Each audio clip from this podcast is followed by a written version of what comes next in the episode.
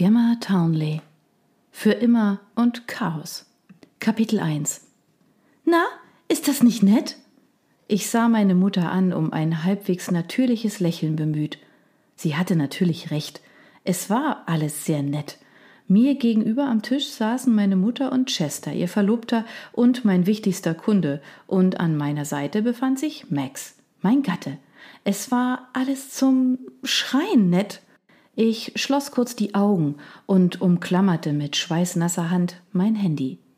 Die SMS war vor wenigen Momenten angekommen. Danke, Süße, wusste doch, dass auf dich Verlass ist. Ich melde mich.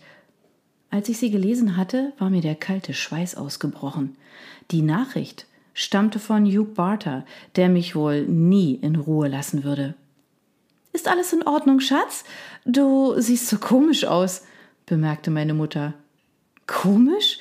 Mühsam brachte ich ein weiteres, ziemlich verkrampftes Lächeln zustande.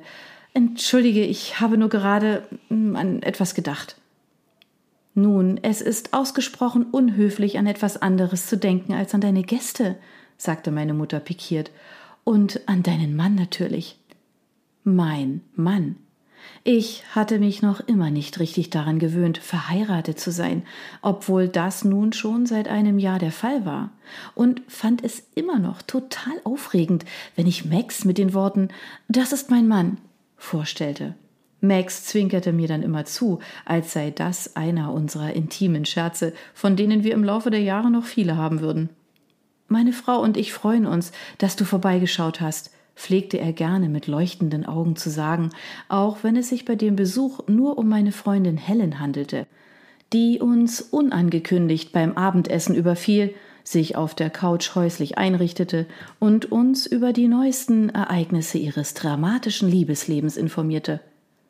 Sehr nett, wobei das Wort nett eigentlich nicht ausreicht sagte Max in diesem Tonfall, bei dem man nie sicher sein konnte, ob er ernst gemeint oder scherzhaft war.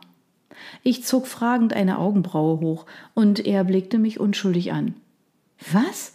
Es ist doch wirklich alles sehr nett, und das Essen ist auch lecker. Das sagst du doch nur, weil du selbst gekocht hast, erwiderte ich und bemühte mich, das hier und jetzt im Blick zu behalten, anstatt an die Forderungen dieser miesen Ratte zu denken. Zehntausend Pfund. So viel wollte Hugh Barter diesmal haben. Davor waren es 5000 gewesen. Eine Starthilfe für den Neuanfang, hatte er behauptet, und selbstverständlich nur leihweise. Seine Weltreise hatte sich dann aber leider nicht so gut angelassen, wie er gehofft hatte, und so hatte er beschlossen, nach Großbritannien zurückzukehren. Das war vor drei Monaten gewesen, und ich hatte geglaubt, die 5000 Pfund würden ausreichen, um ihn vorerst über Wasser zu halten, während er sich nach Arbeit umschaute. Eine nette Geste, hatte er gesagt. Gemeint hatte er aber, eine nette Geste im Gegenzug für seine nette Geste, Max nicht zu erzählen, dass ich bereit gewesen war, mich auf Hugh einzulassen, obwohl ich bereits mit Max verlobt war. Gott, ich hatte mich damals so blöde angestellt. Ich habe nur gekocht, weil du gedroht hast, sonst was beim Lieferservice zu bestellen, entgegnete Max. Tja, naja, Kochen gehört nicht zu meinen Stärken, räumte ich ein und zwang mich zu einem weiteren Lächeln. Das Kochthema war einer unserer ältesten Scherze. Max pflegte mich nämlich als die schlechteste Köchin unter der Sonne zu bezeichnen, womit er durchaus recht hatte. Ich versuchte zwar immer wieder Rezepte nachzukochen, verlor aber regelmäßig den Überblick und konnte mir hinterher nicht erklären, weshalb die Speisen grundsätzlich angebrannt oder verwürzt waren oder bei falscher Temperatur im Ofen landeten. In einem Anfall von gutem Willen hatte ich einmal Fischauflauf zubereitet, Max Leibspeise, nur um dann festzustellen, dass der Fisch noch quasi roh war, als ich das Ganze servierte. Das kriegte ich seither von Max immer wieder vorgehalten. Er hatte sich damals eine geschlagene Stunde darüber amüsiert, ungeachtet meines Protests und der Drohung, künftig nicht einmal mehr Wasser zu kochen. Das ist ja auch nicht mehr nötig, merkte meine Mutter an, die ebenfalls nicht kochen konnte. Eine Frau gehört heutzutage nicht mehr an den Herd, Schatz. Ganz recht, pflichtete ich ihr bei. Nicht wahr, Max? Er warf mir einen resignierten Blick zu. Nein, sagte er dann trocken. Dein Glück. Ich boxte ihn in den Arm und brachte ein kleines Lachen zu Wege, aber mir war ganz übel dabei. Ich fühlte mich schon schmutzig, weil ich nur diese SMS von Yu bekommen hatte. Am liebsten hätte ich sie sofort gelöscht, mein Handy davon gereinigt, aber das musste nun warten. Die Lage war schon übel genug. Es würde alles nur noch schlimmer machen, wenn ich mich jetzt, während ich doch mit Max glücklich sein sollte, in Gedanken mit Yu abgab. Naja, sagte ich, du fällst ja auch keine Bäume oder baust Blockhütten. Ich trank einen Schluck Wein. Als ich aufschaute, betrachtete mich Chester mit leicht verwirrter Miene. Bäume schlagen? fragte er.